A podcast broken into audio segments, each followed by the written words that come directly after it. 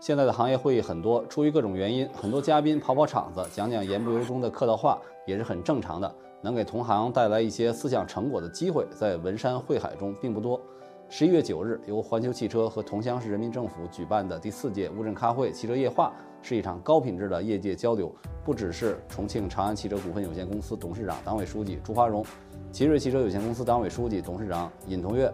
吉利控股集团董事长李书福、长城汽车股份有限公司董事长魏建军、小鹏汽车董事长 CEO 何小鹏等行业领袖的出席，也不只是会上的一些热点话题上了热搜，更重要的是，这些嘉宾从自己多年的战略高度出发，对当前汽车发展速度飞快却又充满内卷的局面，给出了自己的思考。可以说，他们说的都是实在的、恳切的、真心的话。为什么能达到这样的效果，并且金句频出呢？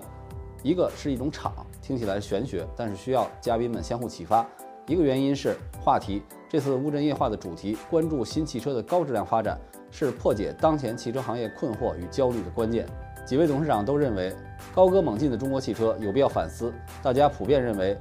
汽车行业的发展要尊重客观规律。汽车工业是一个没有尽头的马拉松，靠的是体系能力，要创造价值。魏建军特别提到，今天之所以谈高质量发展，就说明汽车发展质量并不高。如果高质量发展就是干死一个算一个，血淋淋的叫高质量，那就只能是陪着干。朱华荣认为，长安要向世界级品牌迈进，向智能低碳出行科技公司转型。尹同跃认为，除了速度、销量、规模，高质量发展有三个基础，就是品质、创造价值和可持续。李书福介绍说，吉利有两条线，一条是道德底线，一条是法律的高压线，能够发展的快一点更好。不能发展的快一点，如果触碰了高压线和道德底线，发展的慢比发展的快更加结实。不能以眼前的成败来看企业的长远，企业要有正确的价值观、健康的企业文化，对行业有敬畏之心。魏建军则表示，长城做事一定要有底线思维、长期思维，不会通过粉饰业绩来获得资本的收益。今年中国汽车出口位居世界第一，出海也成为所有车企关注的增长点。但是这些行业领袖们有自己的思考。尹同跃提醒。中东海湾六国，中国品牌的汽车市占率从去年的百分之三十三跌到了百分之十三，特别担心中国汽车的海外市场表现步摩托车的后尘。企业家们一致认为，中国汽车和西方强国相比，在品牌建设、技术创新、行业标准等方面仍然存在着巨大的差距。重要的是打基础、练内功，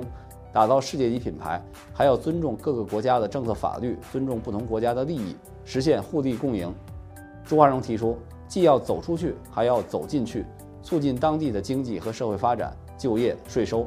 魏建军说：“走出去的过程不会一帆风顺，大量出口可能代表企业的产业链不够，销售渠道本地化做得不到位，销地产才是关键。”李书福则提出了总体跟随、局部超越、重点突破、合纵连横、招贤纳士、后来居上、全面领先的策略。在新能源方面，各位企业家不约而同地提到了多种能源路线并存的战略。朱华荣认为，现在是传统汽车大踏步进入新能源的最佳时期，已经到了这些中国企业出手的时候了。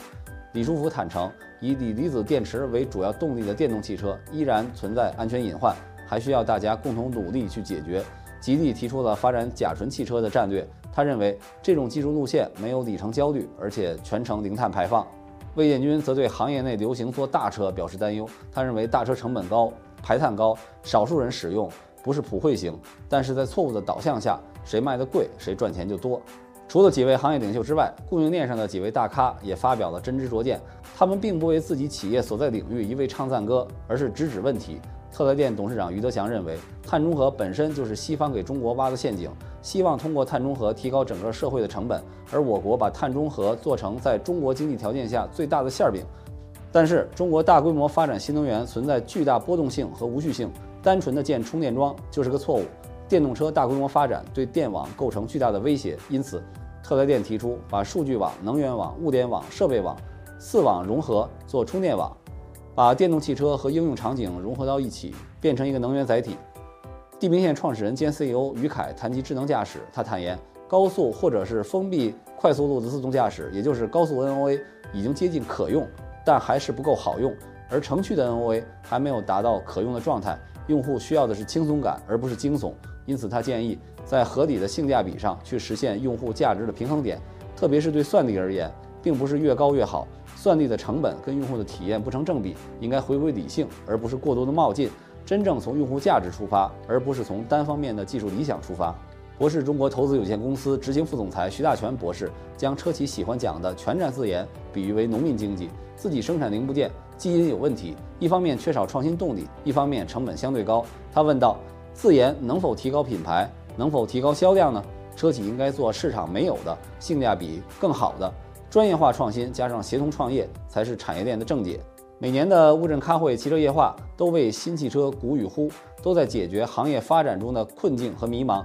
对新汽车高质量发展的共识，在给行业同仁鼓劲儿的同时，也为下一步发展提出建议，这才是真正的在一起。